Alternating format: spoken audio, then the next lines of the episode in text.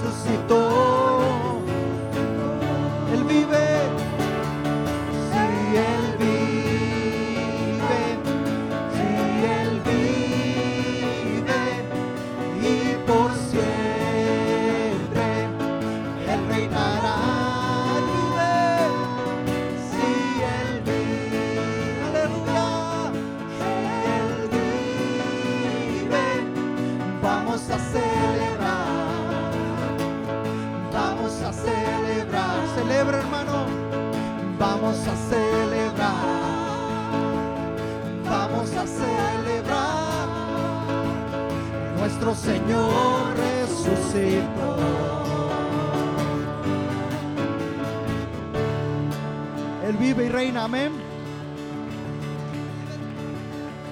Quiero platicarle algo rápidamente y quiero que sepa que allá en Jerusalén la tumba está vacía y que la gente que va de turismo a Jerusalén a mirar esa tumba hacen filas y filas y lo ilógico de la vida pagan para ver nada pero ellos van con la convicción muchos de ellos van con la convicción que saben que nuestro Dios resucitó al tercer día que esa piedra fue movida para que los hombres incrédulos vayan y vean que Él resucitó y está sentado a la diestra del Padre, como lo miró Esteban. Dice, miro al Hijo de Dios sentado en su majestad y en toda su gloria, rodeado de luz. Nuestro Dios vive. Sabe, hermanos, estamos a punto de entrar a la oración. Quiero llevarlo a un pensamiento. Mientras oramos, antes de que ustedes llegaran a este lugar, algunos ya estábamos aquí. El Señor trae a mi mente a Ananías y Zafira. Que ellos se pusieron de acuerdo para mentirle a Dios, no al hombre. Y en nosotros tiene que haber gratitud genuina y sincera porque Dios ya la conoce. Y porque somos deudores a Él por la eternidad. No hay moneda, no hay diamante precioso que pueda saldar nuestra cuenta de que Él llevara nuestras culpas, nuestras faltas en la cruz del Calvario. Dios era necesario, necesario que Él enviara este sustituto que tomara nuestro lugar en la cruz del Calvario, que solamente su Hijo podía hacerlo. Voy a invitar que usted cante al Señor el próximo canto, dándole gracias por lo que Él ha hecho. ¿Sabe? Nadie daba nada por mí. Él lo dio todo. No sé si usted, si usted piensa igual que yo. Nadie daba nada por mí. Él lo dio todo. Cuando mi vida no tenía valor, Él lo dio todo. Él tomó mi lugar, dice la escritura. Este canto dice de esta manera y le voy a pedir que usted lo cante también.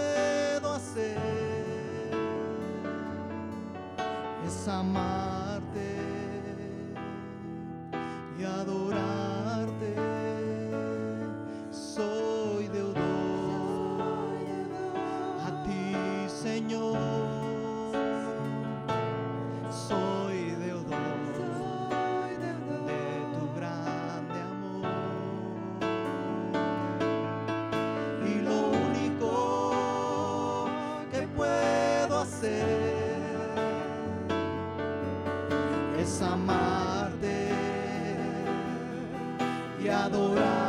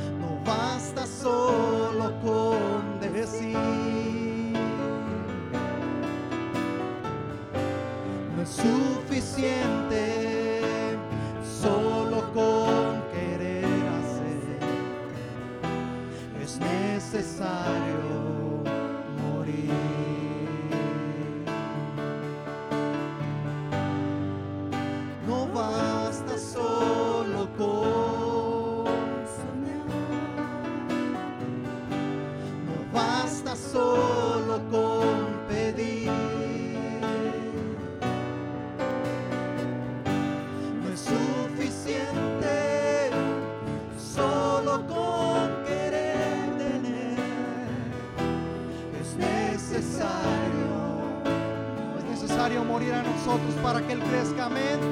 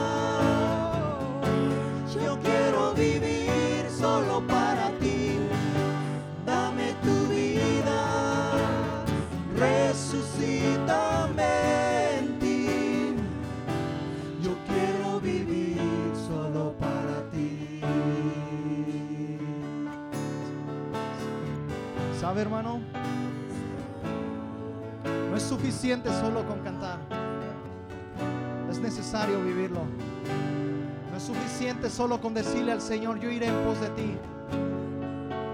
Es necesario comenzar a caminar. No es suficiente con tener el deseo de querer hacer algo. Es necesario de emprender y hacerlo. Y no es suficiente solo con venir al Señor. Es necesario morir a nuestros sueños para que los de Él crezcan en nosotros.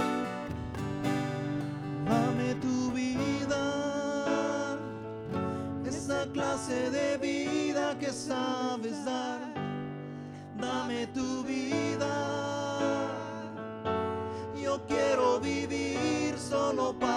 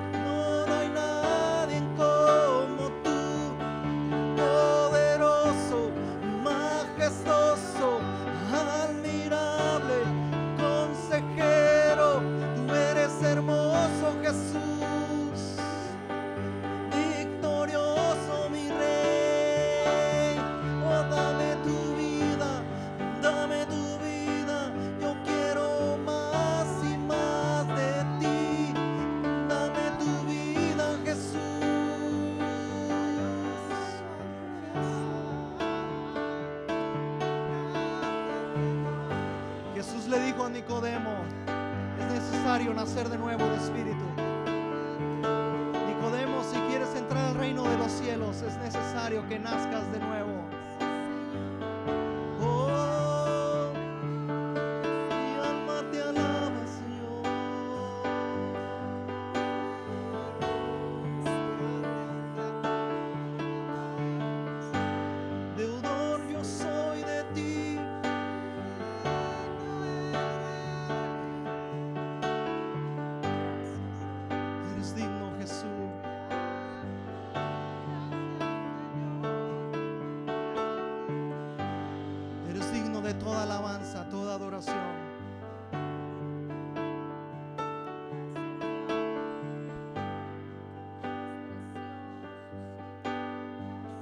Dice la palabra que estando en su trono de gloria, Él no escatimó el ser igual a Dios, sino que se despojó a sí mismo tomando forma de siervo, humillándose hasta lo más bajo, porque Él sabía que lo necesitábamos. Él, sabía perfectamente que era necesario volver a conectar esa comunicación con el Padre. Hermano, es una buena oportunidad para poder aprovechar esa comunicación que ahora tenemos, esa libertad que tenemos con el Padre. Él rompió el velo del templo para que entremos libremente y confiadamente delante de su presencia.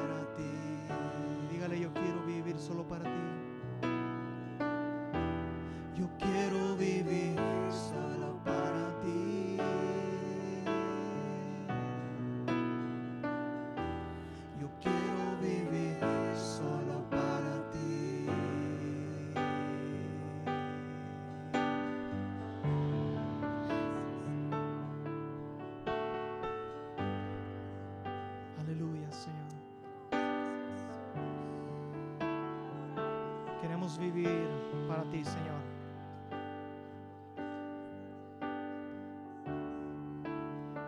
Sabe, hermano, el apóstol Pedro,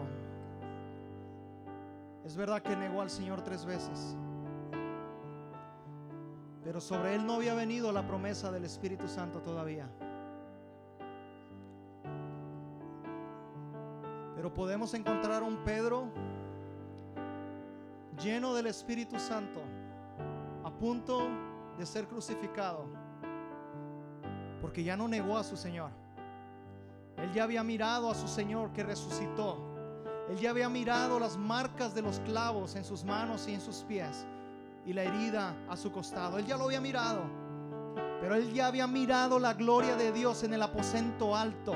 Él ya había mirado la gloria de Dios al mirar cómo los enfermos eran sanados por la gloria de Dios que era manifiesta a través de él. Ahora vemos a un Pedro seguro que dice, no soy digno de morir como mi maestro. Crucifíquenme cabeza abajo. Roguemos a Dios que Él avive, como decía nuestro hermano David mientras oraba, yo lo escuchaba, aviva el don del Espíritu Santo en nosotros. ¿Cuántos pueden dar un fuerte aplauso al Señor?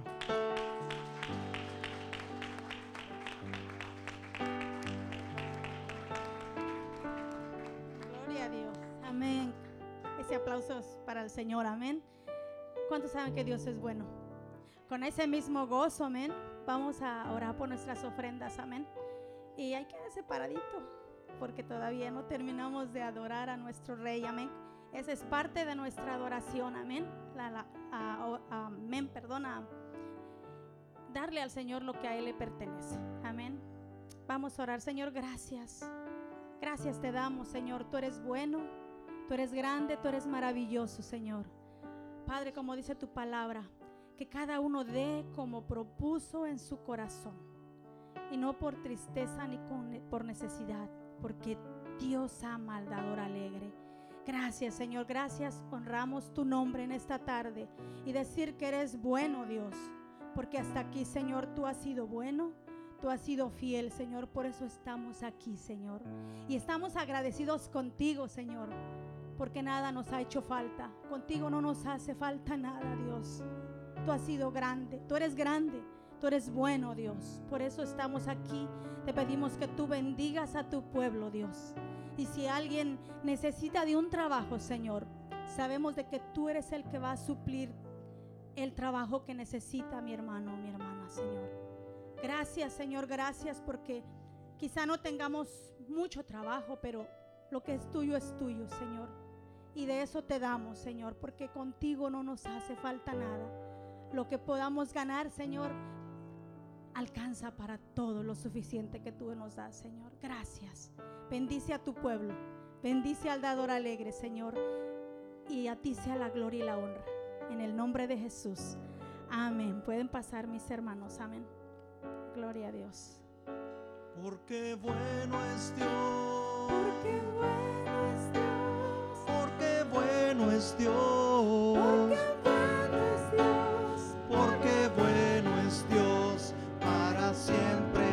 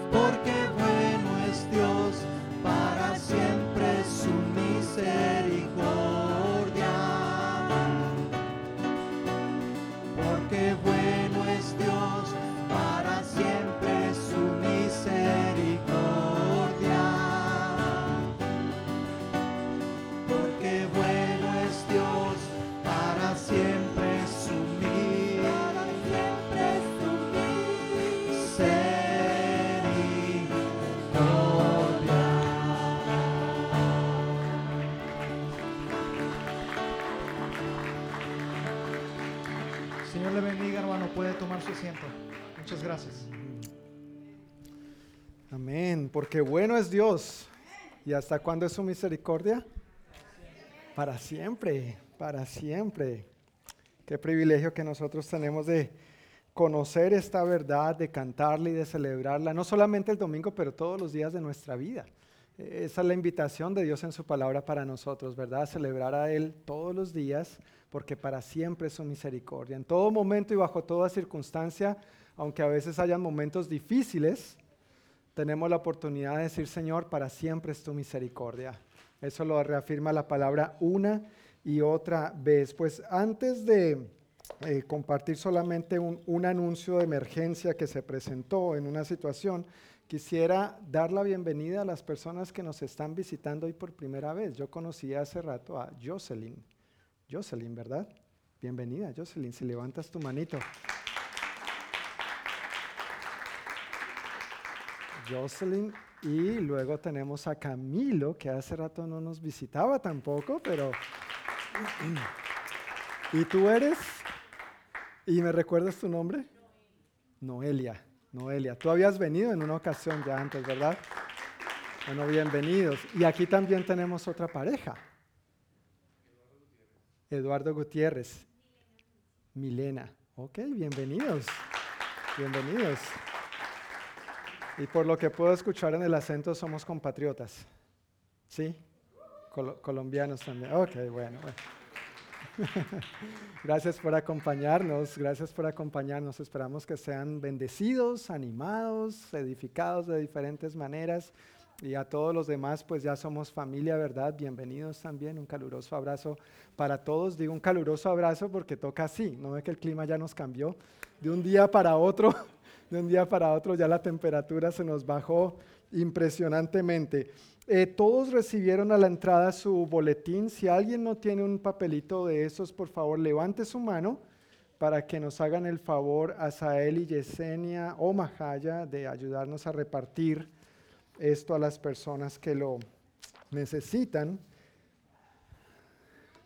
Ahí en el medio están las notas del sermón para que puedas seguirlo en la medida que vayamos avanzando, pero como decía hace un momento, tengo un anuncio y luego vamos a despachar a los chiquitines para su clase de escuela dominical. El próximo eh, jueves, viernes y sábado tendremos nuestra conferencia del distrito eh, de la iglesia cuadrangular. Cada año hacemos esta conferencia eh, y obviamente eso abarca muchas iglesias de nuestra región, muchos pastores y líderes, eh, pero por alguna razón y con la logística algo pasó con los voluntarios o una buena parte de los voluntarios que iban a estar sirviendo en esto. Así que nuestro pastor regional, Pastor Ramón Talamantes, que varios de ustedes conocen, y la pastora Basier, nuestra pastora de área, que varios de ustedes también conocen, y estuvo hace un tiempo con las mujeres en su reunión, eh, pues están pidiendo auxilio. Dijeron, hermano John, por favor, si puede anunciar en su iglesia si alguno de los hermanos, por favor, podría servir como voluntario en esta conferencia del próximo fin de semana, sería una gran bendición. Entonces yo les dije, bueno, estamos muy sobre el tiempo, pero yo voy a echar la red. Vamos a ver cuáles peces caen. No, mentiras. Pero vamos a ver si hay hermanos que pudieran estar dispuestos para esto y no tienes que servir todo el tiempo completo de la conferencia de jueves a, sábado, pero podría ser la sesión del jueves en la noche, una de las dos sesiones del viernes o la última sesión del sábado en la mañana. Y va a ser en Bethel, o sea, como a una hora de aquí más o menos. Eso es otro factor tal vez para algunos, ¿no es cierto? La distancia. Pero si por favor podrías considerar eso eh, en oración, no, humanamente hablando, pero preguntándole al Señor, Señor, ¿sería algo a lo que tú me estarías llamando a hacer? A suplir esta necesidad que surgió de improviso y que otros hermanos están pidiendo el favor. Entonces, si es algo que tú pudieras hacer, habiendo, hacer, habiendo consultado con el Señor, te agradezco que te pongas en contacto conmigo lo más pronto posible para entonces poder referirte a ellos y saber cuál sería el momento y el lugar indicado para servir este próximo fin de semana. ¿Está bien? Ese era el único anuncio. Muchísimas gracias por su atención y por considerar esto en oración. Pues con ese único anuncio, los chiquitines de 3 a 11 años pueden pasar hoy a su clase de escuela dominical, que hoy van con tía Majaya, tía Lupita y Sofi.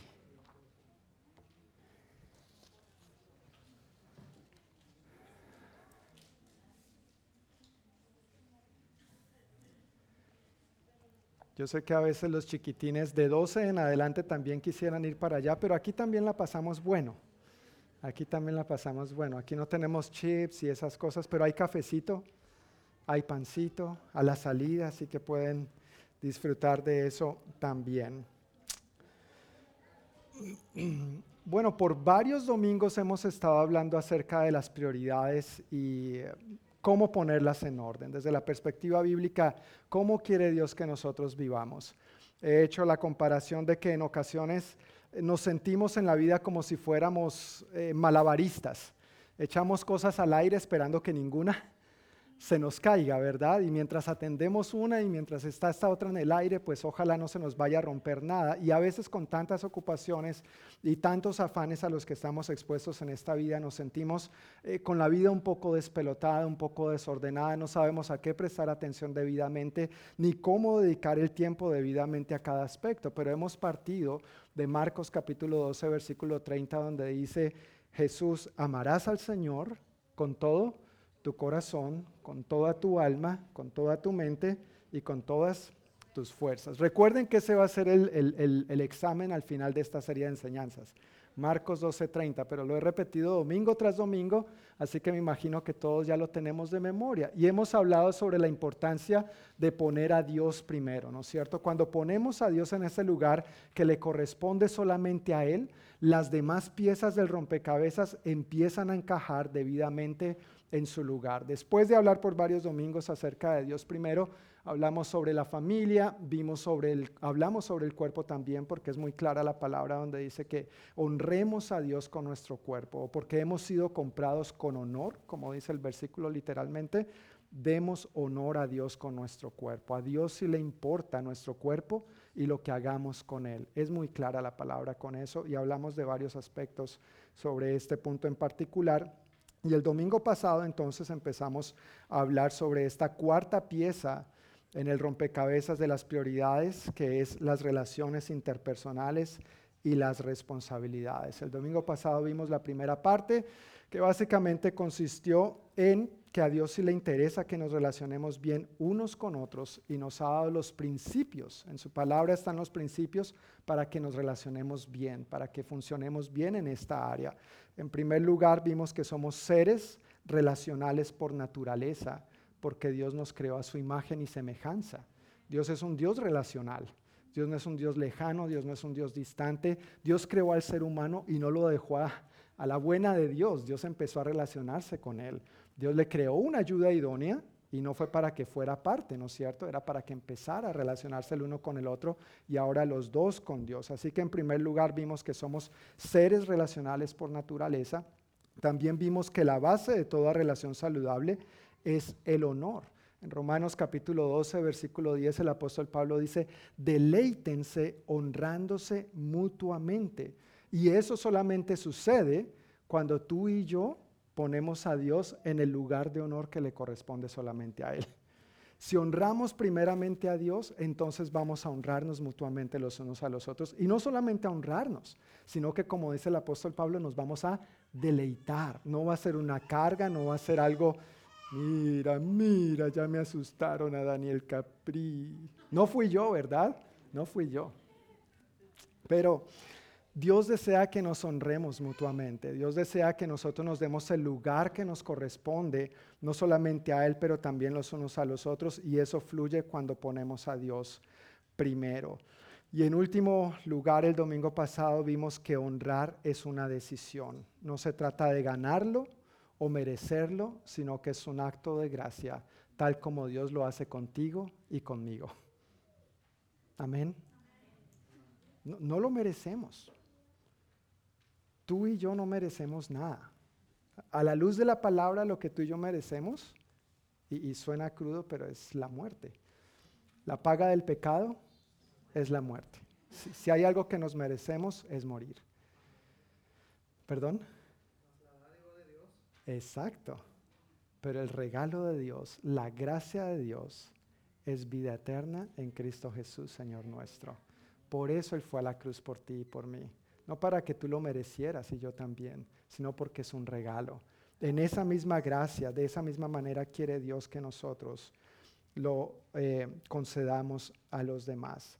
Dando un poquito más de contexto a esta prioridad acerca de las relaciones interpersonales, mencioné que la base o el fundamento de las relaciones interpersonales, dije, de manera saludable, es el honor. Y vimos una imagen el domingo pasado que tiene que ver con esto. Cuando los griegos hablaban de la palabra honor o deshonor, esto era la imagen que veían en su mente. No estoy diciendo literal o textualmente, pero la palabra honor lo que significa es algo pesado y valioso en sí mismo, como lo es el oro. Y la palabra deshonor, lo que ellos se imaginaban en su mente, era vapor. Yo decía el domingo pasado que pues no encontré ninguna otra imagen más chévere en Google. Lo siento, eso fue lo que encontré. Pero se imaginaban el vapor que salía de una taza de agua hirviendo. Porque contrario al oro, el vapor ni pesa ni vale nada. Y muchas personas en su relación con Dios o lo ven así o lo ven así, pero no hay punto medio. Y en la relación de los unos con los otros, nos vemos así o nos vemos así, pero no hay punto medio tampoco. Y mencioné varios ejemplos al respecto, pero solamente quería traer esta imagen a colación una vez más, porque con esta imagen, al igual que en los griegos, en los griegos en los tiempos del Señor Jesús, yo quiero que nosotros veamos hoy nuevamente esta prioridad acerca de las relaciones interpersonales en una segunda parte, hablando acerca de cómo quiere Dios que nosotros nos relacionemos saludablemente en los diferentes tipos de relaciones en que nosotros nos movemos. Y ojalá tengamos la oportunidad de vernos como del lado de algo valioso y pesado en sí mismo. Pero antes de entrar en materia, quisiera, quisiera poner este tiempo una vez más en manos del Señor, ¿está bien? Para que nos enfoquemos y que nuestro corazón esté ahí. Amén. Durante este tiempo, no acá. Si viene la tentación, si viene la inquietud, si viene la distracción, si viene la preocupación, por favor, concentrémonos en lo que Dios quiere hablarnos hoy. Padre, muchísimas gracias por tu palabra en este día. Gracias Señor que tú eres un Dios como cantábamos bueno y bueno en gran manera. Tú eres misericordioso, nosotros hemos recibido esta misericordia día tras día. Y pedimos Señor que durante este tiempo nos manifiestes una vez más este amor, esta bondad, esta misericordia, esta gracia con que tú nos tratas día tras día y que podamos Señor aprender de todo lo bueno que tu palabra tiene para decirnos hoy. Enséñanos a relacionarnos mejor los unos con los otros y que podamos recibir, Señor, la corrección, si es que hay corrección, pero que también podamos recibir el ánimo en cuanto a lo que estamos haciendo bien y perseveremos de esta manera. En el nombre de Jesús. Amén. Amén. Pues una de estas primeras relaciones en la que nosotros nos movemos son las relaciones sociales y está allí en sus notas. Cuando digo relaciones sociales estoy tratando de agrupar amigos, vecinos, conocidos. Ahí entre paréntesis dice el prójimo en general. El prójimo en general. Si tienes tu Biblia, quiero pedirte que por favor la abras conmigo en Marcos, capítulo 12, versículo 28. Vamos a leer hasta el versículo 34. Marcos, capítulo 12, versículos 38 al 34. Si no tienes una Biblia a la mano, puedes usar una de las que están ahí frente a ti en la banca. Y vamos a estar en la página 1509.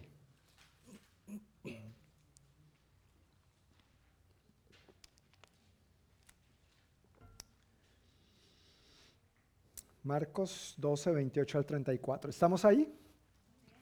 Lo bueno es que de esta porción ustedes ya se saben el versículo 30, ¿verdad?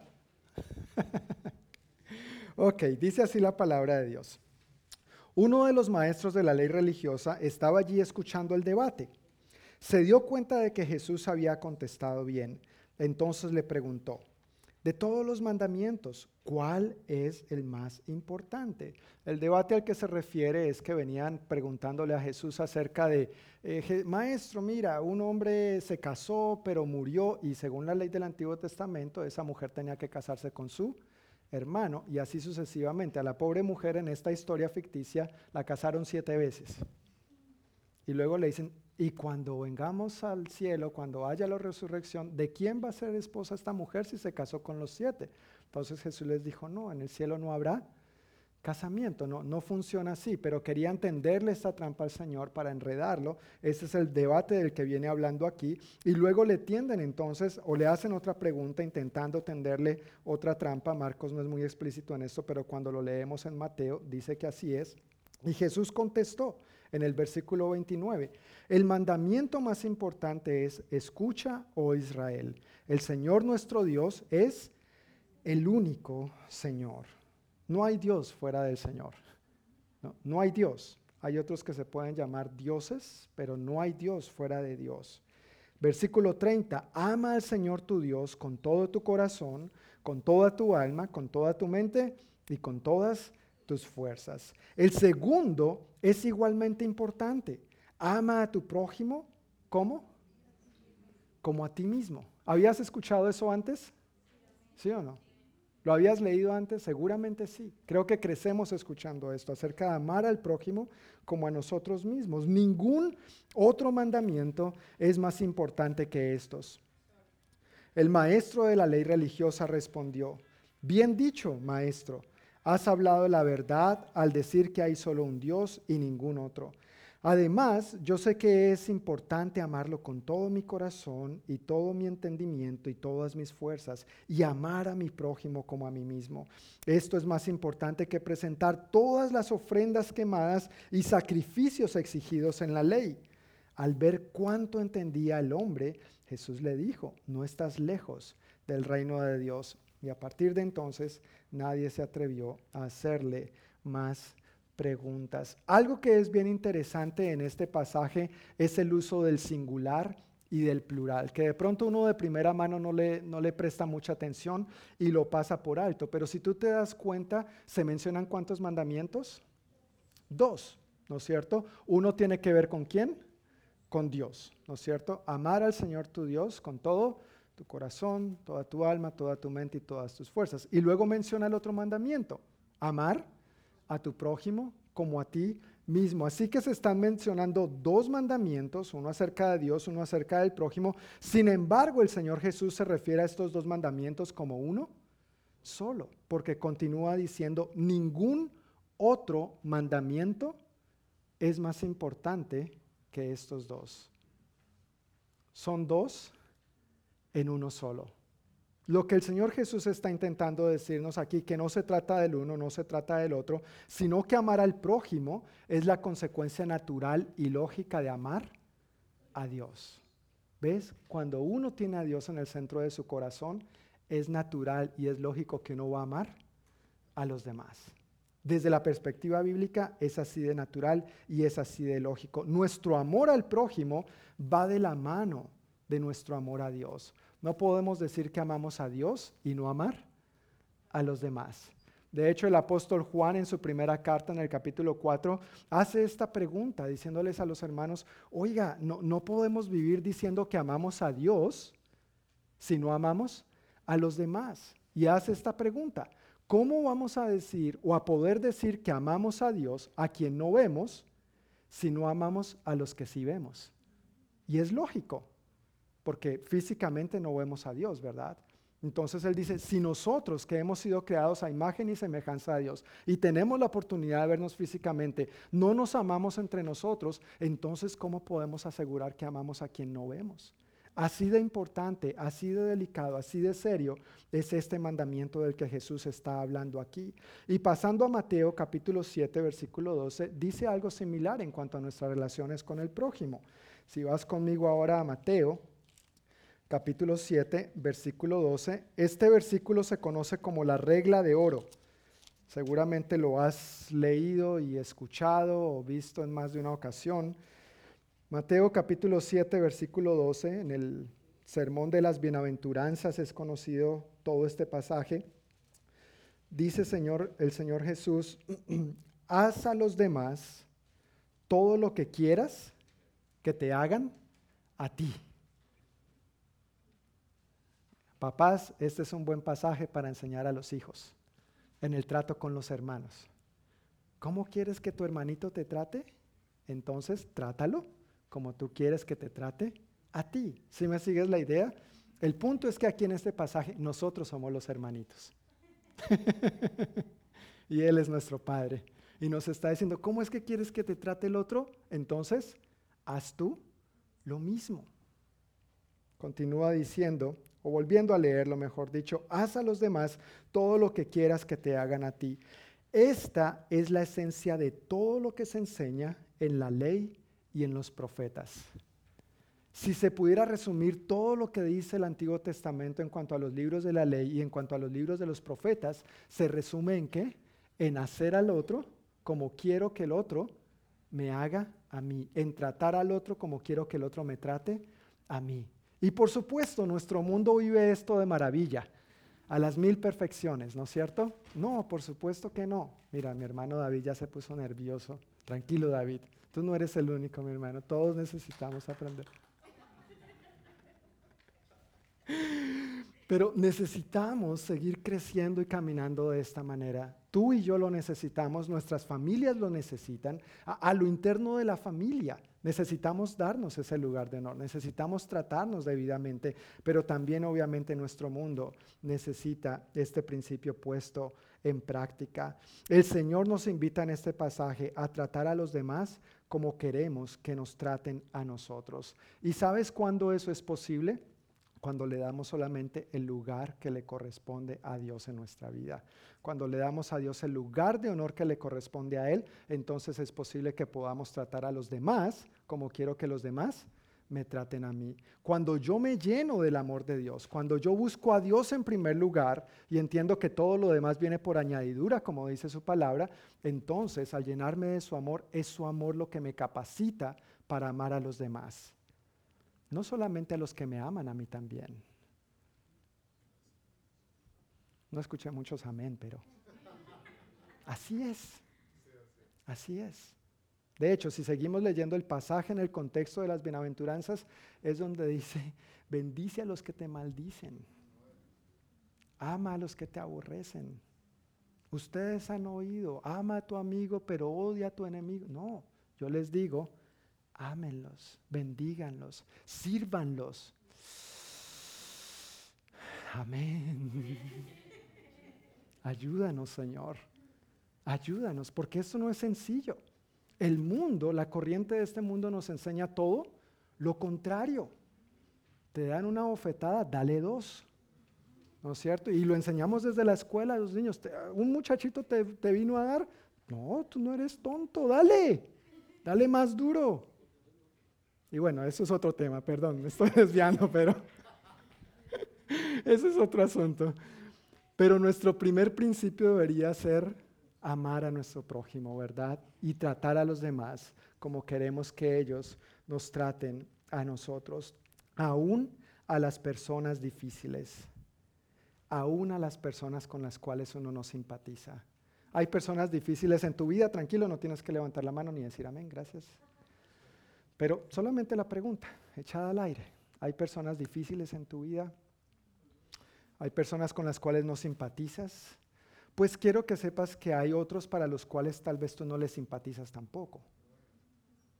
¿No es cierto? Y, no es que tú y yo tengamos enemigos, pero tal vez hay ciertas relaciones tan tensas con otros que para ellos nosotros somos sus enemigos, nos ven como enemigos, ¿no es cierto? No que nosotros los veamos a ellos de esa manera, pero aún a estas personas difíciles o con las cuales uno no simpatiza, el Señor nos está diciendo, ama a tu prójimo como a ti mismo y trátale como tú esperas que te traten a ti. Dios nos anima a que pongamos todo de nuestra parte para que en la medida de lo posible todas las relaciones, tanto las fáciles como las complicadas, las llevemos a cabo en paz en Romanos capítulo 12, versículo 18, y ahí en tus notas hay varias escrituras que por razones de tiempo no vamos a ir por todas ellas, pero no quería dejar de pasar por alto Romanos. O saben que leamos Romanos. Leamos Romanos porque este pasaje es muy bueno. Romanos capítulo 12, vamos a leer desde el versículo 16 al 21. El resto se los dejo de tarea para que lo lean en casa. Bueno. Ok, gracias. Romanos 12, versículos 16 al 21, dice así el apóstol Pablo. Vivan en armonía unos con otros. No sean tan orgullosos como para no disfrutar de la compañía de la gente común y no piensen que lo saben todo. Nunca devuelvan a nadie mal por mal. Compórtense de tal manera que todo el mundo vea que ustedes son personas honradas estamos hablando que el principio de las relaciones interpersonales saludables es qué? El honor. El honor. Y aquí dice, compórtense de tal manera que todo el mundo vea que ustedes son personas honradas o que dan honor. Y aquí viene lo que quería resaltar, versículo 18. Hagan todo lo posible, ¿por qué? Por vivir en paz con todos. Otra versión dice, en cuanto dependa de ustedes, vivan en paz con todos. En cuanto de, tú, tú, tú y yo no somos responsables por la otra parte. Tú y yo no podemos ni debemos controlar, ni manipular, ni obligar al otro. Pero en cuanto dependa de ti y de mí, la Biblia nos dice, vive en paz con los demás. Haz tu mejor esfuerzo. Trata de poner el mejor empeño. Coloca lo mejor de tu parte. Trátale mejor, perdona, aguanta. Pero que en cuanto dependa de ti, vivas en paz con todos los demás. Y sigue diciendo el versículo 19 en Romanos 12, queridos amigos, nunca tomen venganza, dejen que se encargue la justa ira de Dios, pues dicen las escrituras, yo tomaré venganza, yo les pagaré lo que se merecen. A algunos les encanta esta porción, pero el versículo sigue diciendo, dice el Señor. Algunos nos memorizamos bien. Yo tomaré venganza, pero dice que eso dice el Señor. En cambio, si tus enemigos tienen hambre, ¿qué hay que hacer? Darles de comer. Si tienen sed, dales de beber. Al hacer eso, amontonarás carbones encendidos de vergüenza sobre su cabeza. No dejen que el mal los venza, más bien venzan al mal haciendo el bien. Es la Biblia, es la palabra de Dios. Tal vez no nos guste, tal vez no nos caiga bien de primera mano, pero es lo que Dios dice porque Él es el que nos creó y Él sabe cómo funcionan las relaciones interpersonales para que funcionen saludables y de manera correcta. Así que estamos aquí para aprender eso, ¿verdad? No estamos aquí para hablar de otra cosa, sino de vernos frente al espejo de la palabra de Dios. Hablando de los últimos tiempos, el Señor Jesús dijo que el amor de muchos se enfriará. ¿Has leído eso también? Mateo 24 habla de las señales de los últimos tiempos. Eh, evidentemente esas señales son cada vez más notorias y más evidentes, así que si no lo sabes, eh, eso es una realidad y no podemos pretender tapar el sol con un dedo como están las situaciones. Pero una de las cosas que el Señor mencionó en esas descripciones de lo que se presentaría al final de los tiempos es que el amor de muchos se enfriará. Y hablando de las relaciones, esto es cierto, es muy cierto, especialmente cuando hay defraudación, cuando hay engaño o cuando hay indiferencia. ¿Te ha pasado? Tal vez lo has hecho con otros, tranquilos, no hay que responder. Pero cuando hay estos componentes, las relaciones se empiezan a enfriar. Sin embargo, no permitamos que la indiferencia, que el engaño, que la defraudación apaguen la llama del amor de Dios. Porque esa llama del amor de Dios es, lo que va a mantenernos encendidos haciendo la voluntad de Dios. Y es lo que el apóstol Pablo nos anima diciendo que si no nos cansamos de hacer el bien, a su debido tiempo cosecharemos. Sigamos haciendo el bien, dice el apóstol Pablo, en cuanto a relaciones interpersonales, sigamos haciendo el bien, sigamos amando a nuestro prójimo como a nosotros mismos, sigamos tratando a los demás como queremos que ellos nos traten. Van a haber momentos de desánimo, van a haber momentos de frustración, van a haber momentos de enojo, van a haber momentos de ira, van a haber momentos donde vas a querer tirar la toalla y decir con este ya no voy más o con esta, aunque sea a veces en la propia casa.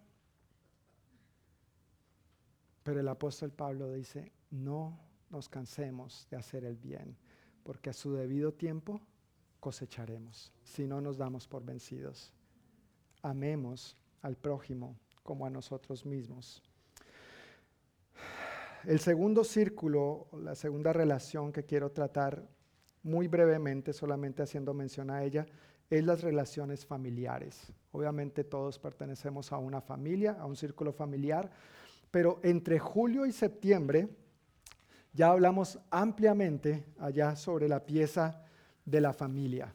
Entonces no voy a volver a repetir todo lo que ya dije por siete domingos, si mal no recuerdo, acerca de la familia, pero si estás interesado en ahondar más sobre lo que la Biblia dice en cuanto a la familia y sin tratar de haber abarcado todo, porque obviamente no, no, toque todos los temas, pero te invito a repasar esos sermones. Recuerda que puedes escuchar los sermones en nuestro podcast y si necesitas las notas, con mucho gusto vuelvo y te las imprimo si las has perdido, si no estuviste y las necesitas. Pero solamente quisiera recalcar que cuando hablamos de la familia mencioné que la familia fue creada por Dios, la familia es una prioridad y la familia tiene su lugar.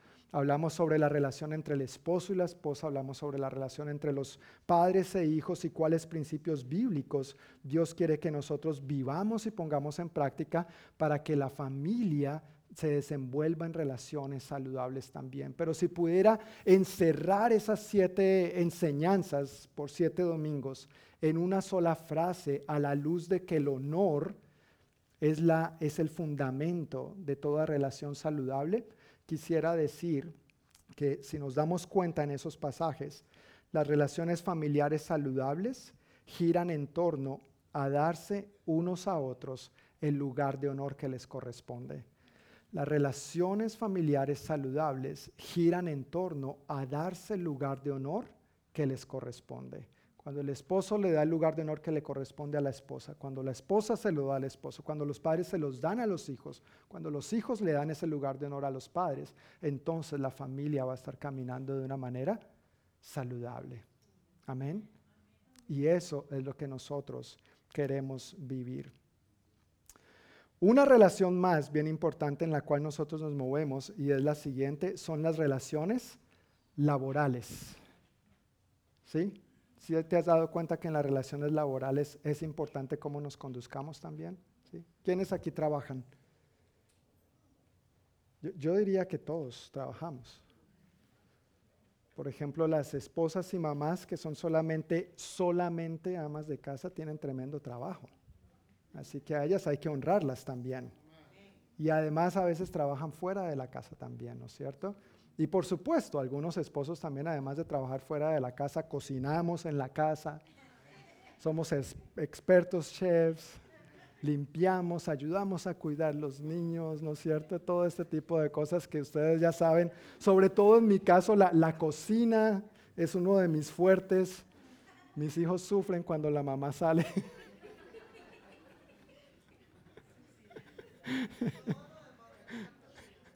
Todo lo demás menos la cocina, sí. Todo lo demás menos la cocina. Pero las relaciones laborales es otra de esas áreas bien importantes en tu vida y en la mía, donde Dios quiere que vivamos pacíficamente, pero a veces no podemos negar que en los ambientes laborales hay tensiones, ¿sí o no? Por, por, por, más buenos amigos, por más buenos compañeros, a veces hay fricción, porque uno opina blanco y el otro opina negro, y no falta el que diga, ¿sabe qué? Rojo.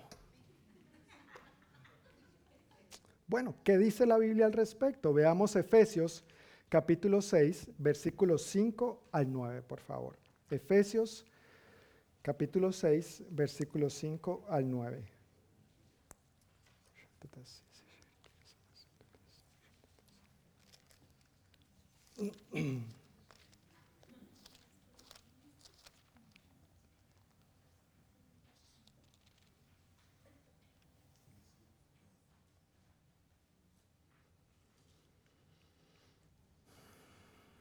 ¿Estamos ahí?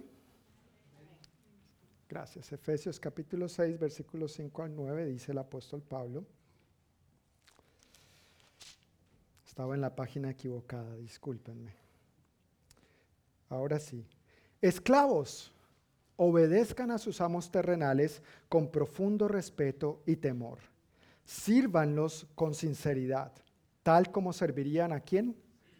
A Cristo Traten de agradarlos todo el tiempo, no solo cuando ellos los observan. Como esclavos de Cristo, hagan la voluntad de Dios con todo el corazón.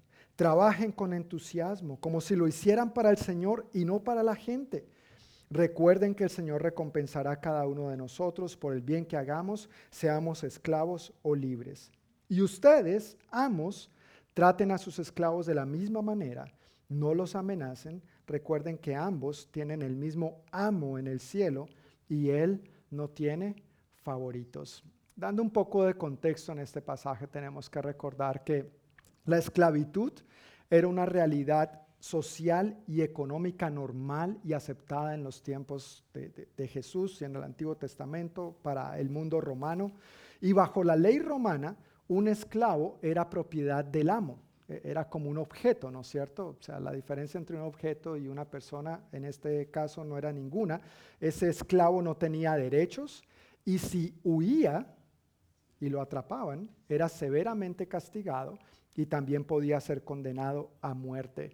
Eso obviamente llevó a que muchos esclavos intentaran sublevarse, intentaran escaparse de sus amos y eso hizo que los amos entonces estuvieran temerosos y desconfiados. Entonces, ¿qué empezó a pasar? Empezó a suceder que muchos de estos esclavos y algunos amos empezaron a conocer a Jesús como su Señor y Salvador. Las buenas noticias del Evangelio empezaron a llegar a ellos. Y ahora estos dicen, pero ¿cómo debo comportarme? El esclavo dice, ¿debo seguir entonces obedeciendo a mi amo? Y el amo diría, ¿cómo debo ahora trabajar? ¿Cómo debo ahora tratar a mi trabajador, a mi esclavo? Bueno, en la Biblia no vemos que se ataque la esclavitud, pero nosotros sí vemos claramente que Dios estipuló normas para un trato adecuado entre amos y esclavos. Y eso también está en tus notas, ahí está en Éxodo capítulo 21 y Deuteronomio 15, no vamos a entrar en detalles al respecto, pero esos pasajes nos muestran claramente que a Dios le interesaba una relación adecuada, un buen trato, tanto por parte de los amos como por parte de los esclavos. Ahora, cuando pasamos al Nuevo Testamento, vemos que la iglesia en sus inicios no censuró la esclavitud tampoco. No dijo, oiga, no, no dejen de hacer esto. De hecho, muchos eh, gobiernos y naciones que se empezaron a levantar eh, veían la esclavitud como algo bíblico, ¿no es cierto? Pero eso no daba el, el, el permiso para que los amos maltrataran a sus esclavos, ni para que cometieran pues los tantos vejámenes que a lo largo de la historia se han cometido. Sin embargo, si vemos en el Nuevo Testamento que se replantearon las relaciones entre amo y esclavo. Ya no se trata de una propiedad. Y una buena carta que vemos de eso en la Biblia es la carta a Filemón.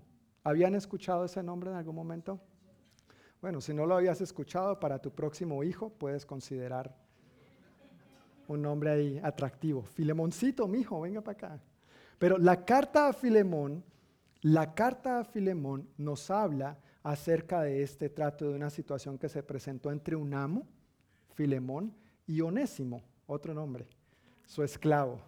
Ahora los dos habían conocido al Señor, este Onésimo se había escapado, ¿no es cierto? Por cosas de la vida terminó en la cárcel con Pablo. Recuerda, Pablo estaba encarcelado por predicar a Cristo y allá Pablo lo evangelizó, aceptó a Cristo, lo discipuló y cuando Onésimo salió, lo devolvió a su amo y le dijo, por favor, recíbelo pero ya no es una propiedad, es un hermano en Cristo. Trátalo bien, trátalo como si se tratara de mí mismo, por favor. Y yo sé que la hora te va a ser muy útil. Él está arrepentido de lo que hizo y ahora va a servirte de la mejor manera. Si quieres saber más al detalle, no se pierda la carta a Filemón. Léala. Es solamente un capítulo, unos cuantos versículos, bien cortita, pero con grandes y profundos principios en esta área de las relaciones interpersonales, lo laboral. Volviendo al punto que venía diciendo de que la iglesia replanteó las relaciones entre amo y esclavo, vemos en la carta del apóstol Pablo a los Gálatas que ambos somos iguales delante de Dios, amos y esclavos. Y por otro lado, en lo que acabamos de leer en Efesios, claramente dice el apóstol Pablo que somos responsables de nuestras acciones el uno frente al otro. Si tú eres un amo, o si tú eras un amo, el apóstol Pablo estaba diciendo, oye, tú eres responsable de cómo tratas a tus esclavos. Y si tú eras un esclavo, te estaría diciendo Pablo, tú eres responsable de cómo tú te conduces con tus amos, ¿no es cierto? Y hay que vernos de esa manera hoy en día. Hoy en día, por supuesto, no existe la esclavitud como en aquel entonces o no de manera legal. Algunos ven en el sistema capitalista en que vivimos hoy en día una manera de esclavitud moderna. Tú básicamente te estás vendiendo parte de tu vida y horas de tu vida a, a, un patrón, a un amo, ¿no es cierto? A cambio de una remuneración económica. Claro, hay derechos, no vivimos esos tiempos, pero algunos ven el sistema capitalista como una manera de esclavitud moderna. Yo no lo veo así personalmente. Agradezco la libertad en que vivimos en estos días, pero no podemos negar que a veces las relaciones entre empleados y empleadores, entre jefes y subalternos, casi, casi que rayan la línea de la esclavitud. Y es algo con lo que tenemos que conducirnos con mucho cuidado y saber delinear parámetros saludables en este tipo de relación también. Por eso en estos versículos el apóstol Pablo estipula dos principios bien claros acerca de cómo conducirse adecuadamente el uno con el otro. Si volvemos a Efesios capítulo 6, leyendo en el versículo 7,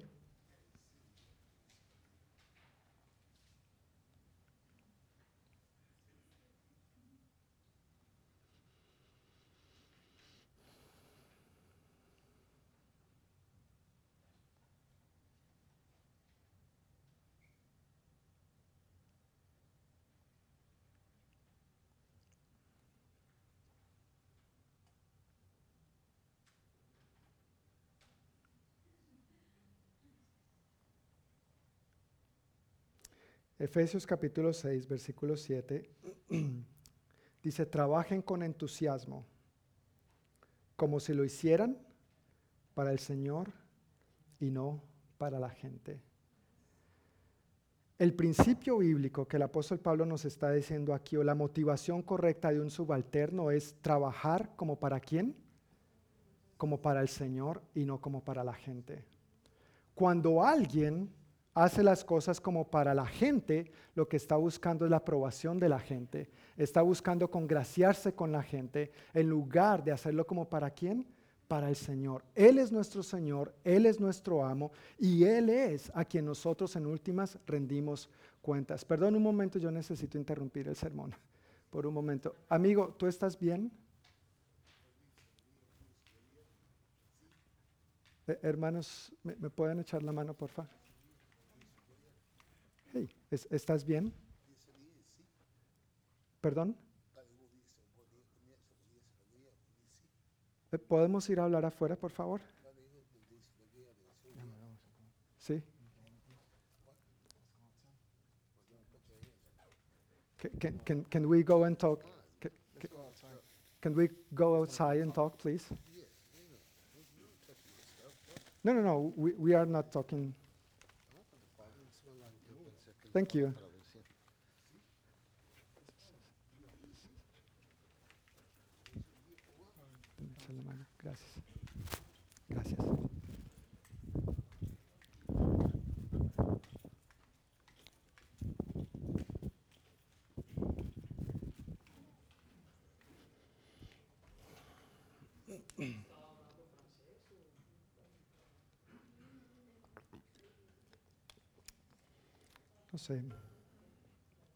¿Me permiten orar una vez más? Ok, gracias. Padre amado, gracias que tú eres Dios y tú eres soberano. Señor, gracias que tú amas a este hombre. Acabamos de hablar a nuestro acabamos de hablar acerca de amar a nuestro prójimo como a nosotros mismos y tratarles como quisiéramos ser tratados. Así que queremos tratarle adecuadamente, Señor. Así que propicia esto como una oportunidad para hablarle de tu amor y de las buenas noticias del Evangelio. Pedimos en el nombre de Jesús que venga tu libertad sobre él, Señor. Si está luchando con alguna atadura o alguna enfermedad mental, que en el nombre de Jesús venga tu libertad sobre él en este momento y bendice a nuestros hombres que acaban de salir a atender la situación, Señor. Pedimos en el nombre de Jesús la llenura de tu Santo Espíritu y que este poder sea manifiesto a través de ellos, Señor, trayendo restauración, vida, sanidad, salvación a la vida de este hombre, Dios. Restáuralo en el nombre de Jesús. Echa fuera de él, Dios, toda influencia demoníaca que no provenga de ti, Señor. Echa fuera de él toda influencia demoníaca en el nombre de Jesús. Inúndalo con tu presencia, Dios. Y en el nombre de Jesús pedimos, Señor, que este regalo de tu amor y de tu salvación venga sobre su vida, Dios. Restáuralo, sálvalo, libéralo en el nombre poderoso de Cristo Jesús. Y oramos por nosotros, Señor, que tú nos cubras. Si había algún demonio haciendo falsa intercesión en contra nuestra y queriendo distraernos y robarnos tu paz, pedimos, Señor, en el nombre de Jesús, que eches fuera eso de este lugar. Aquí solamente habitas tú, Señor. Tu palabra dice que tú no compartes tu gloria con nadie. Y pedimos que tu presencia, Espíritu Santo, inunde cada rincón de este lugar y cada rincón de nuestros corazones y nuestros pensamientos. Ayúdanos a reenfocarnos en ti en este momento, Dios, en el nombre poderoso de Cristo Jesús. Recibimos tu paz, que venga tu reino y que se haga tu voluntad, aquí y ahora, en nosotros y a través de nosotros. En el nombre de Jesús. Amén. Amén. Muchas gracias. Versículo 7 en Efesios capítulo 6. Versículo, perdón, capítulo 6, versículo 7 estábamos viendo que la motivación correcta de un subalterno entonces es trabajar como para quién? Como para el Señor. En otras versiones dice trabajar de buena gana háganlo de buena gana. En Colosenses 3:23 nos habla acerca de que todo lo que hagamos, hagámoslo como para quién, como para el Señor, no para nadie en este mundo, no para nadie en esta tierra. Uno no quiere ganarse el favor de las personas, uno quiere ganarse el favor de quién? De Dios. No, no en el sentido de que me gane o me merezca, porque sería contrario a lo que dije y lo que hemos visto anteriormente, pero uno no quiere ganarse el favor de las personas. No está mal tener el favor de las personas, pero si trabajamos solamente de buena gana cuando el jefe, cuando el patrón nos está viendo, estamos diciendo que estamos interesados en que esa persona nos vea solamente. Pero sabes qué? Dios nos ve en todo momento. Dios nos ve en todo momento. Y eso es otro principio para nosotros enseñar a los niños, los que tenemos eh, hijos. ¿No es cierto? Mi hijo, mi hija, Dios te está viendo en todo momento. No me obedezcas solamente cuando yo te regañe. Obedéceme siempre. Tú sabes lo que yo te he enseñado, tú sabes lo que yo te he dicho. Sigue el consejo porque aunque papi y mami no estén ahí, tu Padre Celestial sí está. Y tú en últimas, hijo, no quieres solamente ganarte mi favor, sino que quieres contar con el favor de Dios en tu vida. Y así es como nosotros queremos conducirnos, contando constantemente con el favor de Dios en nuestra vida. Trabajen para ello, sigue diciendo el apóstol Pablo, con profundo respeto y temor. Esas palabras, profundo respeto y temor, encierran lo que estamos viendo, el honor como principio de toda relación saludable. Allí se encierra eso y luego continúa diciendo que debemos hacerlo con sinceridad. Me encanta más como lo dice la nueva versión internacional, con integridad de corazón con integridad de corazón. Y te voy a decir por qué me encanta más esta traducción. Porque si uno no sirve al mismísimo Señor con integridad, ¿por qué habría de servir con integridad a un simple mortal? Si yo no sirvo con integridad a Dios, ¿por qué habría de servir a uno igual a mí con integridad? En palabras del apóstol Juan, como lo mencioné hace rato en primera de Juan 4, hablando de que si no amamos a quienes podemos ver, ¿cómo vamos a amar a Dios a quien no podemos ver? Permítame reemplazar la palabra amar por integridad. Si no servimos con integridad a quien podemos ver, ¿cómo vamos a servir con integridad a quien no podemos ver? ¿Sí me entiendes el concepto? ¿Sí me entiendes el principio? Dios quiere que vivamos de esta manera. La integridad es algo muy valioso, es algo muy importante y tú y yo debemos vivir responsable de esta manera en nuestras relaciones laborales. Seamos jefes, seamos subalternos, Dios quiere que vivamos íntegramente en, nuestras, en nuestro trato del uno con el otro. Ahora, ¿cuál es la motivación correcta de un jefe? Si tú eres un jefe, versículo 9 en Efesios 6 dice, y ustedes amos, ¿Qué dice ahí? Traten a sus esclavos de la misma manera. O sea, trátenlos bien. Todo lo que le acaba de decir al esclavo de cómo tratar a su amo, ahora le está diciendo al amo, trátalo de la misma manera. No suena similar a la regla de oro, ¿no? Trata a los demás como quieres que te traten a ti. Así que para Dios no hay distinción, no hay diferencia, no hay posición jerárquica en ese sentido en cuanto al trato y al respeto que nos merecemos el uno al otro. Debe un jefe corresponder. Si tú eres un jefe, trata bien a tus empleados. Si tú fueras un jefe, el dueño de una carpintería, y resulta que a tu carpintería va un hombre llamado Jesús de Nazaret a pedirte empleo, y tú lo contratas, ¿cómo como jefe tratarías a ese empleado Jesús. Así es como Dios quiere que nosotros nos conduzcamos. Si tenemos una posición de autoridad en un lugar de trabajo, ¿cómo tratamos a nuestros subalternos? Tenemos que verlos como si fueran al mismo Señor Jesús. Pero lamentablemente en las relaciones laborales se ve mucho la amenaza. Lo dice el apóstol Pablo y no podemos negar que eso sigue siendo una realidad hoy en día. A veces los que están en posición de autoridad amenazan a los empleados tratando de sacar algún beneficio personal, lo cual se convierte en acoso, legalmente hablando, o a veces tratando de explotar al empleado para que produzca resultados. ¿Tú ves por qué algunos piensan que seguimos viviendo una esclavitud moderna? Porque principios como estos los violamos y no vivimos como Dios nos ha creado que vivamos. Por eso necesitamos volver a la palabra. Lo necesitamos. Fue necesario en aquel entonces y sigue siendo necesario hoy en día. Amén. Es aplicable para ti y para mí en el contexto que nosotros seguimos viviendo. Ahora uno dice, John, eso suena muy bonito. Efesios 6, 5 al 9 es un buen pasaje. ¿No es cierto? Que el, que, el, que el esclavo trate bien al amo y que el amo trate bien al esclavo y vivieron felices para siempre. Eso suena muy bonito, pero ¿y qué si no es así? ¿Qué cuando la cosa no funciona así? Ve conmigo a Primera de Pedro, capítulo 2. Primera de Pedro está casi al final de la Biblia. Primera de Pedro, capítulo 2, versículos 18 al 20.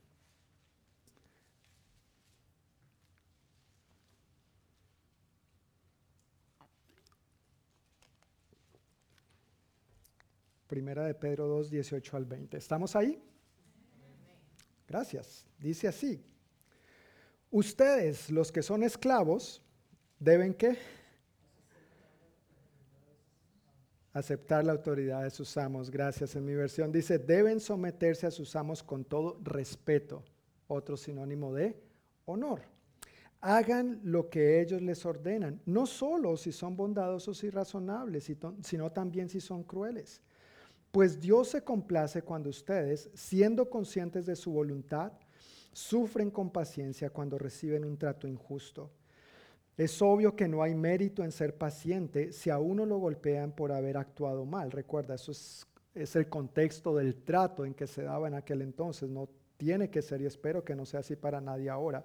Continúa diciendo, pero si sufren por hacer el bien y lo soportan con paciencia, Dios se agrada de ustedes, pues Dios los llamó a hacer lo bueno, aunque eso signifique que tengan que sufrir tal como Cristo sufrió por ustedes. Él es su ejemplo y deben seguir sus pasos. En otra versión dice que debemos someternos aún a los difíciles de soportar.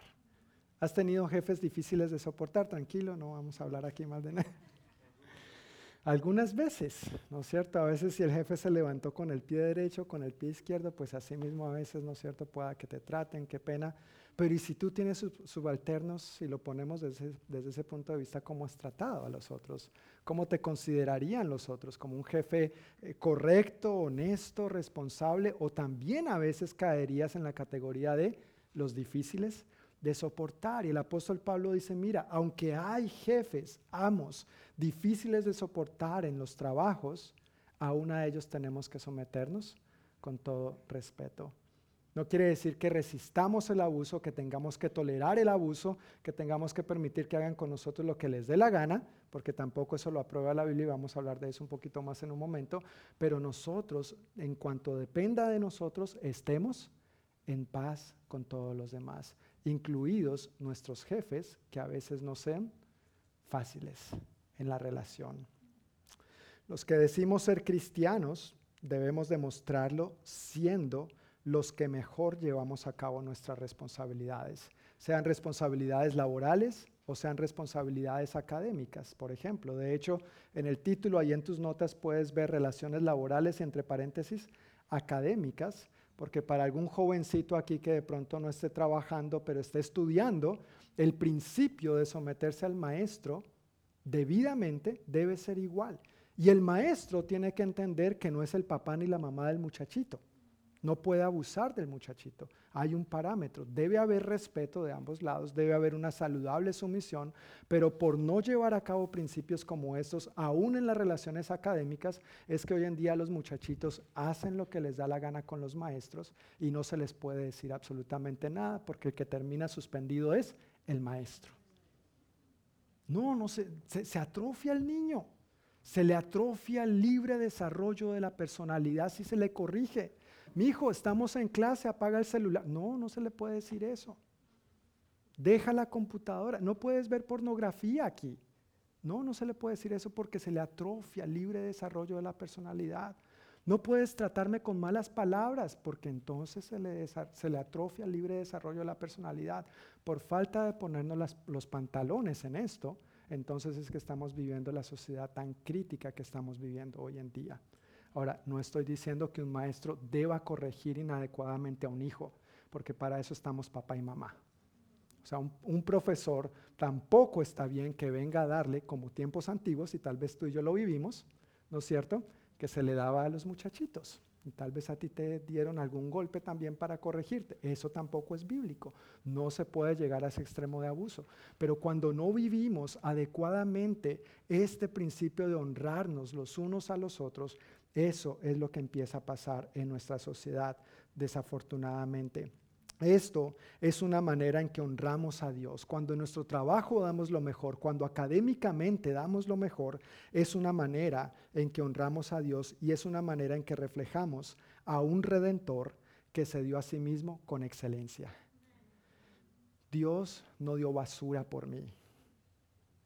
Dios dio lo mejor. Por eso yo le doy lo mejor en mi trabajo y en mis estudios. Y yo quiero invitarte a que tú hagas lo mejor también porque Dios no dio basura por ti, Dios dio a su Hijo. Por lo tanto, tú y yo debemos corresponder dándole lo mejor a Él también. Amén. La última relación de la que quiero hablar por hoy son las relaciones gubernamentales. ¡Ey! Gloria a Dios, las relaciones de autoridad de gobierno. Hablando de esto, se acercan las elecciones, 8 de noviembre elecciones de mitad de término, permíteme hacer esta, este paréntesis. Si tú eres ciudadano y puedes votar, vota. No te quejes, vota. Y permíteme decirte lo segundo, vota conforme a los principios bíblicos y no conforme a conveniencias personales.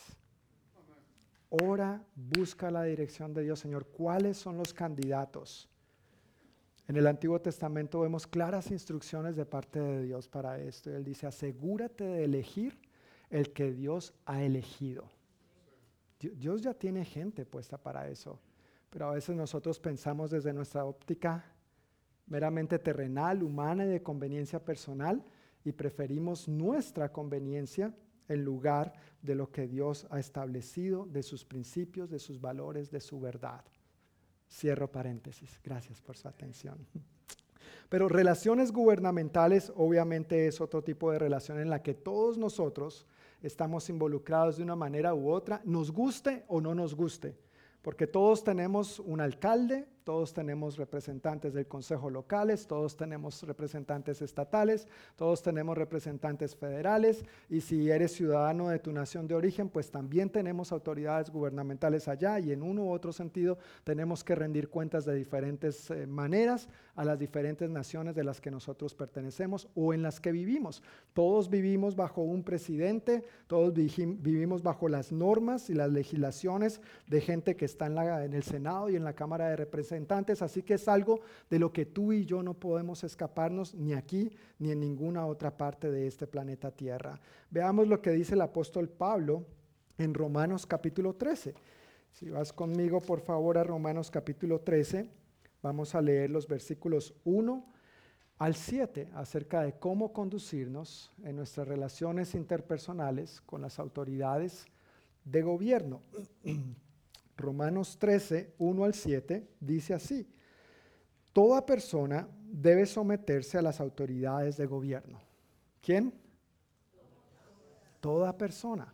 ¿Tú eres una persona? Sí, muy bien, respondiste muy bien. Toda persona debe someterse a las autoridades de gobierno, pues toda autoridad proviene de Dios. Y los que ocupan puestos de autoridad están allí colocados por Dios. Por lo tanto, cualquiera que se rebele contra la autoridad, se revela contra lo que Dios ha instituido y será castigado.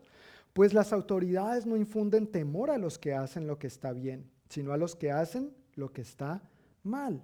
¿Quieres vivir sin temor a las autoridades? Haz lo correcto y ellas te honrarán. Las autoridades están al servicio de Dios para tu bien, pero si estás haciendo algo malo, por supuesto que deberías tener miedo, porque ellas tienen poder para castigarte. Están al servicio de Dios para cumplir el propósito específico de castigar a los que hacen lo malo. Por eso tienes que someterte a ellas, no solo para evitar el castigo, sino para mantener tu conciencia limpia. Por esas mismas razones también paguen sus impuestos. Gloria a Dios. Pues los funcionarios de gobierno necesitan cobrar su sueldo. Ellos sirven a Dios con lo que hacen. Ustedes den a cada uno lo que le deben. Paguen los impuestos y demás aranceles a quien corresponda y den respeto y honra a los que están en autoridad. Nuevamente sale a relucir el principio del honor. ¿Te has dado cuenta? Esta palabra sale de una u otra manera en todos los textos que hemos estado hablando respecto a este tema. Dando un poquitito de contexto acerca de esto, el gobierno romano no era el más inocente ni el más justo, ¿verdad? La iglesia en Roma lo sabía, los mismos romanos lo sabían, los cristianos lo sabían, Jesús lo sabía, Jesús lo vivió, Jesús fue juzgado injustamente y Pablo lo sabía. Aún así, Pablo está diciendo, hermanos, sométanse. Sométanse y paguen impuestos. Yay, vamos a hacer fiesta. El mismo Señor Jesús enseñó acerca de esto cuando en los evangelios dijo, eh, den al César lo que es del César y a Dios lo que es de Dios. O sea, es como una nación se sostiene. Ahora, que los gobernantes no administren eso bien, eso es su responsabilidad. Y mira, ellos un día van a tener que dar cuentas. Ellos, al igual que tú y yo, un día vamos a tener que rendir cuentas en esa y en todas las áreas de nuestra vida. Lo bueno es que si tú te has acogido a Cristo Jesús y a su gracia, entonces por su gracia, dice la palabra, ya hemos sido declarados inocentes. Pero no quiere decir que no tengamos que comparecer ante Él y rendir cuentas. Yo quiero rendir las cuentas más transparentes posibles. Amén. En este y en todos los sentidos. ¿Hacen cosas mal hechas nuestras autoridades de gobierno? Sí, claro que sí. ¿Hacen cosas bien hechas nuestras autoridades de gobierno? También, también. Lo, desafortunado en esto es que mayormente se habla de lo malo, ¿no es cierto? Y a veces los ciudadanos no tenemos la perspectiva, ¿no es cierto? Y opinamos al respecto, quizás sin tener la información, sin tener los datos, como si de pronto ser un gobernador, un alcalde, un presidente, un senador fuera muy fácil y no sabemos la presión que toda esta gente vive. No los estoy justificando para nada en absoluto, pero a veces somos muy prontos para opinar sin saber lo que eso implica. Y hablamos, claro, de lo malo que hacen, de las malas decisiones, de cómo despilfarran los impuestos, de cómo se roban los impuestos o se benefician personalmente y sus negocios y sus compañías de los impuestos que tú y yo pagamos. Y yo quiero serte muy honesto con esto. Eh, yo no estoy muy de acuerdo con cómo en nuestro estado se administran los impuestos. Yo personalmente no estoy de acuerdo, pero tengo que pagar impuestos. Y tú también. Me guste o no me guste, es algo con lo que tengo que cumplir. Y tú también, porque así es como funcionan las cosas aquí y en cualquier país del mundo. Pero eso le corresponde a Dios. Dios es quien permite, Dios es quien pone, allí están colocados por Dios y un día van a tener que rendir cuentas a Dios. Pero de tu parte y de la mía, que estemos en paz, que hagamos todo lo posible para estar en paz en este sentido. Ahora, ¿hacen cosas buenas también? Claro que sí. De hecho, permíteme mencionarte algo que está así fresco, recién sacado del horno de algo bueno que hicieron nuestras autoridades. ¿Recuerdas el domingo pasado lo gracioso que, ocurrió cuando por ahí un celular empezó a sonar una musiquita? Y después de eso, ok, vamos a retomar. Inmediatamente, entonces, una alerta Amber ¿no es cierto? De esa de personas eh, secuestradas, ¿no es cierto? Y a varios les pitó eso. Y entonces, ¿qué hicimos? Oramos, que eso es lo que hacen los cristianos, ¿no? ¿Sí o no? Espero. Oramos. Entonces dijimos, sabiendo que se corre riesgo con eso, que se trata de un secuestro, oramos, no teníamos mayor información. Yo después llegué a la casa, busqué qué pudo haber pasado, el lunes le, di seguimiento a la noticia y al tipo lo atraparon y la mujer está sana y salva. Gloria a Dios. Gloria a Dios. Y yo no estoy echándonos flores a nosotros, es por la gracia y la misericordia de Dios. Y seguramente muchas más personas oraron al respecto. Es lo que mi familia y yo hacemos cuando recibimos ese tipo de alertas y notificaciones. Pero hay cosas buenas que hacen nuestras autoridades. Entonces, no todo es malo tampoco. Pero nosotros a veces nos enfocamos más en lo malo y nos olvidamos de que los ciudadanos también hacen cosas malas e indebidas. Pero hablamos de los gobernantes solamente. Cuando Dios nos manda claramente en 2 de Timoteo 2 a más bien orar por ellos en lugar de quejarnos. En este pasaje de Romanos, lo ideal es que tanto los gobernantes como los ciudadanos tengamos claro por qué están allí las autoridades. Y allí están tres puntos bien claritos en tus notas, si puedes verlos mientras yo los voy leyendo. ¿Qué es lo ideal? Que están allí colocados por Dios. Que ellos y nosotros tengamos claro que estas personas están allí colocados El versículo 1 lo dice claramente, ¿verdad? En Romanos 1. Lo segundo es que los gobernantes deben saber que están en posición de autoridad al servicio de quién? De Dios, no al servicio de sí mismos. Una persona en función de autoridad gubernamental está puesta ahí para servir a Dios bíblicamente hablando, pero que muchos quieran aprovechar y sacar su tajada del pastel y hacer cosas malas, eso es otra cosa. Pero bíblicamente están allí al servicio de Dios. Dos veces se menciona en ese pasaje este asunto. Y los ciudadanos debemos saber que las autoridades están allí para nuestro bien. Las autoridades están para nuestro bien. Las autoridades no son nuestros enemigos. Y el apóstol Pablo aclara, bien clarito lo dice. Ahora, si haces lo malo, entonces tienes que tener miedo. El que tiene rabo de paja no debe acercarse a la candela porque va a coger fuego. Si uno hace lo malo, hay razón para tenerle miedo a la autoridad. Pero si tú estás viviendo íntegramente, si tú no tienes nada que ocultar, si tú no tienes razón alguna para mentir, si tú no estás engañando a nadie, si tú eres un libro abierto, estás viviendo transparentemente delante de Dios y delante de los demás, la autoridad no está para infundirte miedo a ti. ¿Por qué crees que la gente mala hace cosas a escondidas? ¿Por qué crees que la gente mala hace cosas malas en la noche, en la oscuridad, donde nadie los ve? Pero Él sí está viendo. Y si la autoridad los descubre, la autoridad va a hacer uso de su fuerza. Pero volvemos a lo mismo. Vivimos en un mundo patas arriba, entonces no hay que quitarle fondos a la policía. Esa es la solución. Y entonces están matando a nuestros policías. Y entonces han visto cómo se ha disparado el robo y el asalto a mano armada y los tiroteos. Hace dos semanas mi familia y yo estábamos en el Tacoma Mall y nos sacaron huyendo porque hubo un tiroteo. No sé si vieron las noticias también. Y claro, tuvimos el primer susto de nuestra vida, ¿no es cierto? En ese sentido. ¿Y qué hicimos? Orar, porque eso es lo que hacen los cristianos. Y ahí con la gente con que nos encerraron oramos. Pero hay que quitarle fondos a la policía. No, no hay que quitarle fondos a la policía. Perdón, yo no sé si esto se pudiera estar tornando político, no es mi intención, pero solamente estoy hablando de los principios bíblicos. El que hace lo malo debe temer a la autoridad porque para eso está, para castigar.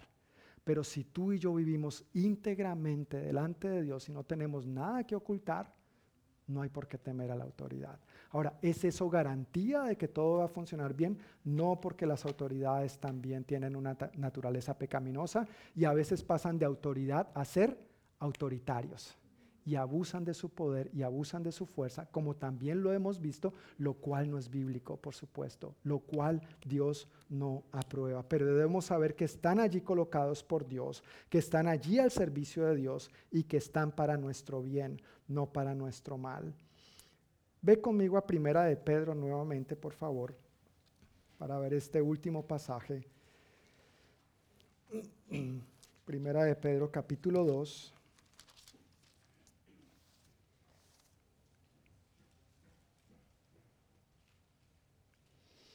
Versículos 13 al 17. Primera de Pedro 2, 13 al 17. ¿Estamos allí? Ok, gracias. Dice, por amor al Señor, sométanse a toda autoridad humana. ¿Por amor a quién? Al Señor. No es por la autoridad humana en sí misma, sino por amor al Señor, sométanse a toda autoridad humana, ya sea al rey como jefe de Estado o a los funcionarios que él ha nombrado pues a ellos el rey los ha mandado a que castiguen a aquellos que hacen el mal y a que honren a los que hacen el bien. La voluntad de Dios es que la vida honorable, ves nuevamente el principio de honor, la vida honorable de ustedes haga callar a la gente ignorante que los, que los acusa sin fundamento alguno, pues ustedes son libres, pero a la vez son esclavos de Dios. Así que no usen su libertad como una excusa para hacer el mal. Respeten a todos y amen a la familia de creyentes. Teman a Dios y respeten al rey. En otra versión dice, honren al rey. Honren al rey. El honor es el principio para toda relación saludable, en todo nivel, de toda manera. Amando al prójimo, en la familia, en las relaciones laborales o académicas o cualquier otra institución, en las relaciones gubernamentales, en todo tipo de relación interpersonal, el honor, vernos, chicos, si me regalan la imagen otra vez, vernos como alguien valioso y de peso en sí mismo, nos cambia la perspectiva en cuanto a cómo nos tratamos, en cuanto a cómo nos valoramos, en cuanto a cómo nos vemos el uno al otro. ¿Sabes por qué? Porque así nos ve Dios. Así nos ve Dios y así nos trata Dios, por su amor, por su gracia y por su misericordia. Estos pasajes no quieren decir que Dios apruebe un gobierno corrupto o una legislación o funcionarios injustos, pero más bien es un asunto de entender la responsabilidad de cada uno. Y nuestra responsabilidad como ciudadanos, de acuerdo a este pasaje, es dar el debido, el debido respeto y hacer mi parte independientemente de si la autoridad hace la suya o no. Yo hago mi parte, porque en cuanto dependa de mí, dice la Biblia, que esté en paz con todos los demás. En cuanto dependa de mí, ellos tendrán que rendir cuentas un día. Lo contrario a la autoridad es la anarquía. Y un claro ejemplo de esto, bien fresco, también más o menos recién salido del horno, es dos años atrás. ¿Recuerdas lo que pasó en medio de la pandemia? Tremendas protestas a lo largo y ancho de todo el país. Y no es que esté mal protestar. Creo que doy gracias a Dios que tenemos la libertad de protestar y manifestar nuestro descontento. Pero eso no me da el derecho de ir a robar, de ir a quemarle el carro al otro que le ha costado tanto trabajo, de ir a robar las tiendas y ropa. La gente no estaba protestando, estaba saliendo con televisores que ni podían cargar ellos mismos. A robar armas, hacerle daño a la gente, hacerle daño a la policía, a intentar acabar. Eso es la anarquía y la anarquía es lo que más se parece en esta tierra al infierno. Lo contrario a la autoridad gubernamental es la anarquía. Cuando tú y yo nos sintamos atribulados por lo injustos que son nuestros gobernantes y por la carga impositiva que nos ponen con los impuestos, recordemos que aún eso es mucho mejor que la anarquía, porque ni tú ni yo queremos vivir constantemente como vivimos hace dos años no se podía ir, ya tú sabes, a nuestra ciudad principal, ni a la ciudad principal del sur, porque no es cierto, hasta delimitaron un espacio libre de, de autonomía. Casi no pudieron deshacer eso, porque eso era como su país independiente, porque no querían autoridad. Y tú ves ese espíritu de rebeldía y de falta de sujeción y de respeto y de honor, no solamente es traducido hacia la autoridad gubernamental, sino me pregunto cómo tratan a sus padres cómo tratan a los jefes. ¿Los honran? ¿Hablan bien los unos de los otros? ¿Se respetan mutuamente en las relaciones interpersonales? Por supuesto que no. Si eso es lo que hacen en público, no quiero imaginarme lo que hacen a escondidas o en privado. Así que recordemos que la alternativa a las relaciones de autoridad gubernamental, la anarquía, eso sería mucho, mucho peor. Quiero invitarles, hermanos, a que se pongan de pie si está bien con ustedes, si prefieren quedarse sentaditos, está bien. Pero si quieren ponerse de pie, hay libertad. Solamente quisiera leer textualmente esta última parte que está en sus notas también, en la parte de la conclusión en cuanto al mensaje de hoy.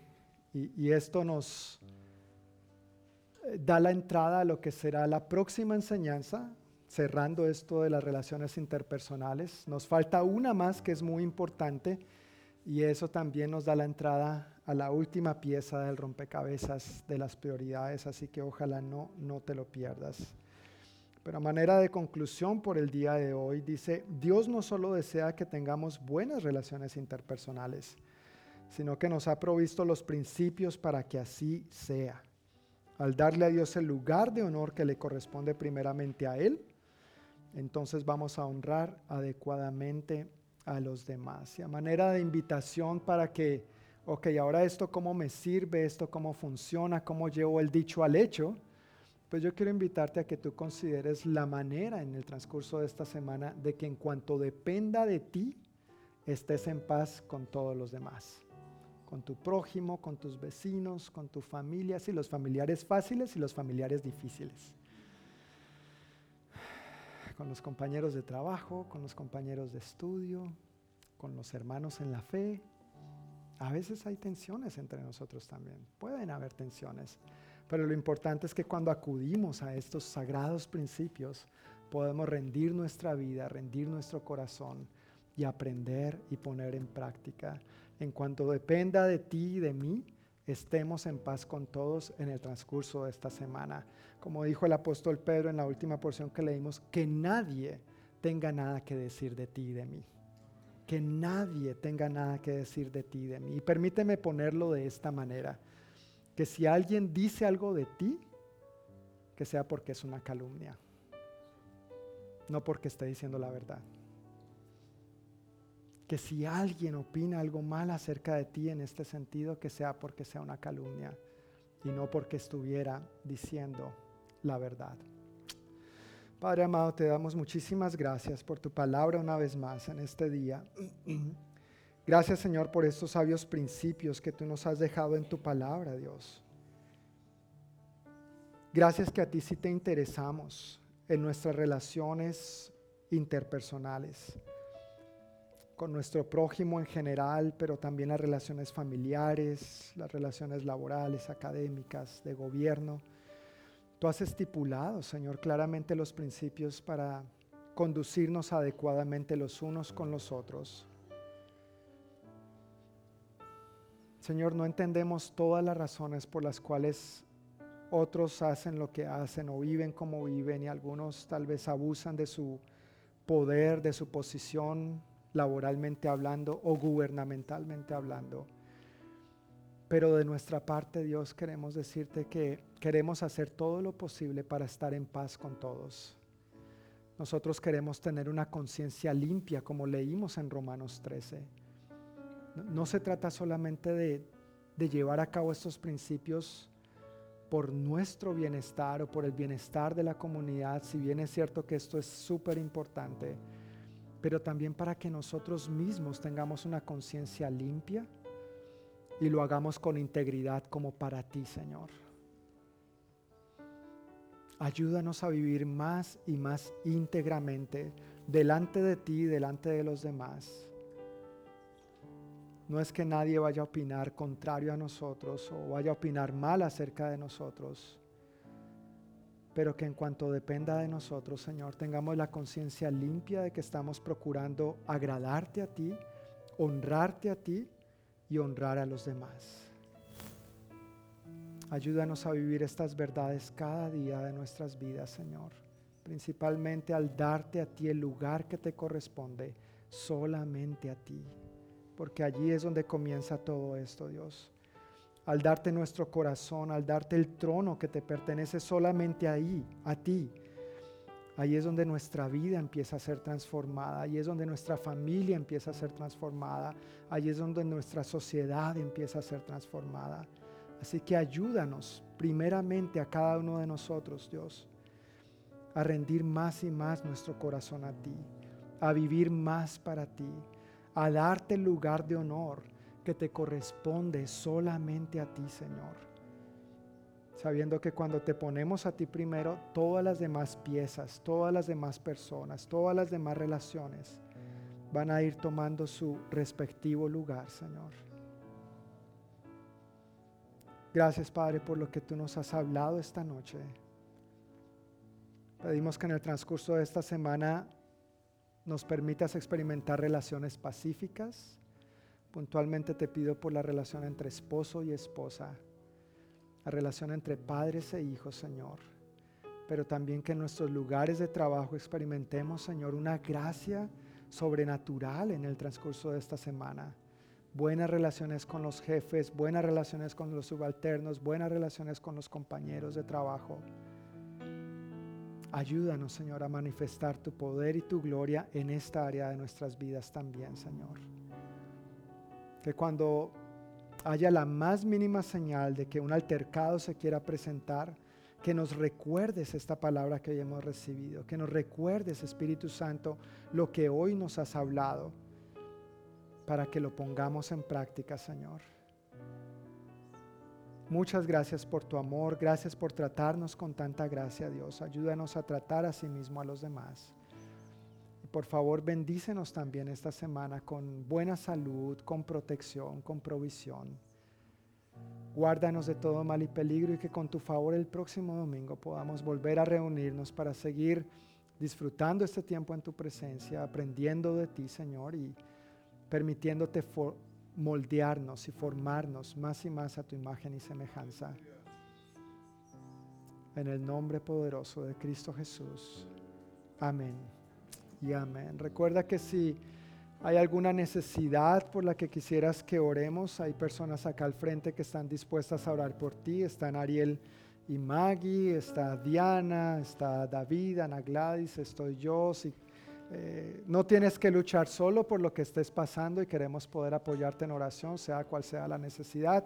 Si ya tienes que salir, estás despedido, recuerda la salida hay cafecito, hay pan, pueden convivir y compartir unos con otros, pero quisiéramos aprovechar para orar por cualquier necesidad que cualquiera de ustedes pueda tener, por favor. Dios les bendiga y nos vemos la próxima semana.